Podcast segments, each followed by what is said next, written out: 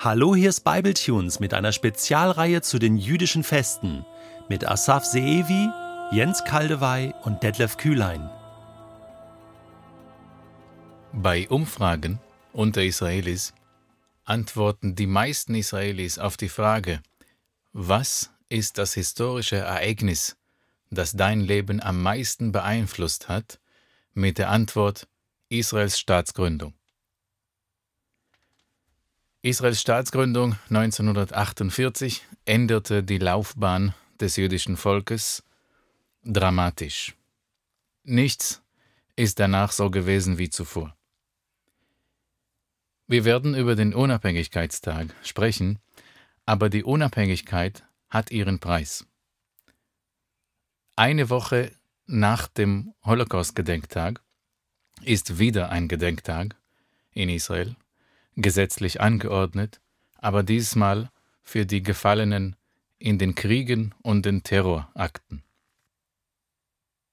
Seit Beginn des Zionismus vor der Staatsgründung zählen wir 23.816 Opfer, Stand heute.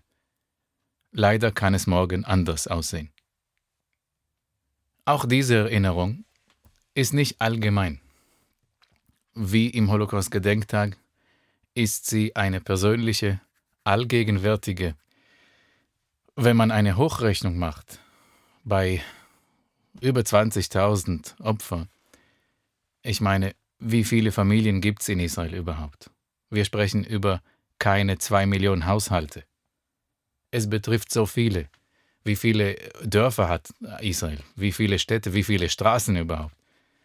Das heißt, in jedem Dorf gibt es ein Denkmal für Gefallene und die Namen der örtlich Gefallenen, leider mit frischen Daten auch teilweise, sie sind einfach da. Auch an dem Tag, wie am Holocaust-Gedenktag, gehen die Flaggen auf Halbmast. Auch da sind die Vergnügungsstätten geschlossen und äh, die Medien mit diesen Themen beschäftigt. Wir haben am Abend die Zeremonie in den Wohnorten meistens am Denkmal und äh, auch mit einer Sirene, mit einem Stillstand.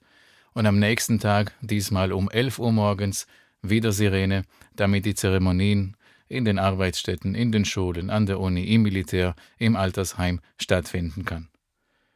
Viele gehen zu den Gräbern der Gefallenen. Natürlich, wenn, wenn es Eltern sind, die ihr Kind verloren haben im Krieg oder im Terroranschlag, äh, wenn, dann gehen sie häufiger. Aber wenn es eine etwas fernere Verwandtschaft ist, dann geht man schon eher häufiger in dieser Woche konzentriert zu den Gräbern. Noch ist man emotional ziemlich mitgenommen und beim Thema der Trauer kaum zu glauben, aber das ist eben die israelische Schizophrenie. Sobald es dunkel wird, an diesem Tag, und drei Sterne im Himmel zu sehen sind, ist das schon der Abend des Unabhängigkeitstages. Denn 1948, am 5. des Monats Iyar, riefen die Juden den Staat Israel aus und der Rest ist bekannt. Und so geht man quasi vom Friedhof schon gleich zum Park. Es gibt Zuckerwatte, Maiskolben, äh, Straßenessen aller Art, Feuerwerk und man muss sich freuen. Auch wenn ein Auge noch weint, muss das andere schon lachen. Denn wir haben das, was wir wollten. Wir haben alles. Wir haben die Unabhängigkeit. Der Unabhängigkeitstag ist sicher ein israelisches Fest. Es betrifft Juden im Ausland weniger, aber es betrifft sie. Und wie? Seit der Entstehung des Staates Israel wissen sie, ob sie es wollen oder nicht. Zur Not können sie hin. Zur Not wird sie dieser Staat in Schutz nehmen. Es ist auch der letzte Feiertag in dieser jüdischen Chronik, auf die wir in dieser Podcast-Reihe geblickt haben. Es sind mehr als 3000 Jahre. Vielleicht haben einige von euch eine gewisse Vorstellung über die Feiertage die jüdischen Feste gehabt, die nicht so ganz äh, war wie jetzt nach dieser Reihe. Meistens geht es doch um historische Ereignisse und sehr oft sind es nicht nur fröhliche Angelegenheiten. Aber das ist nun mal unsere Geschichte. Es ist eine spezielle Geschichte, die mit kaum oder mit keinem anderen Volk vergleichbar ist. Auserwählt sein heißt nicht nur Spaß. Wir wurden auch nicht gefragt. Es wurde aufgesetzt und nun stecken wir in diesen Schuhen. Und oft zahlen wir einen hohen Preis dafür, einen persönlichen.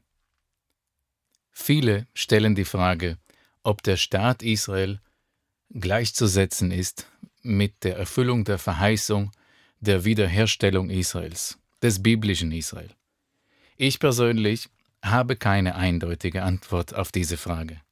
Sicher nicht, ich bin viel zu klein, um diese Frage zu beantworten. Ein eindeutiges Ja oder ein eindeutiges Nein ist für mich nicht möglich.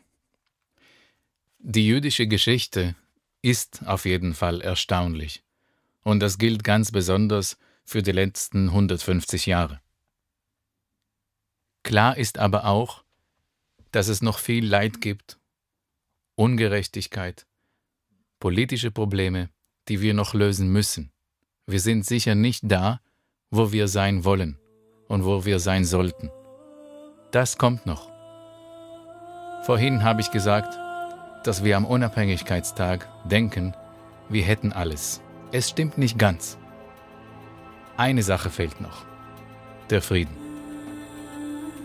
Hoffentlich wird ein neues Fest kommen. Das steht noch aus. Wir müssen dafür beten wir müssen dafür tun und hoffen, dass das noch kommt. Das Fest des Friedens.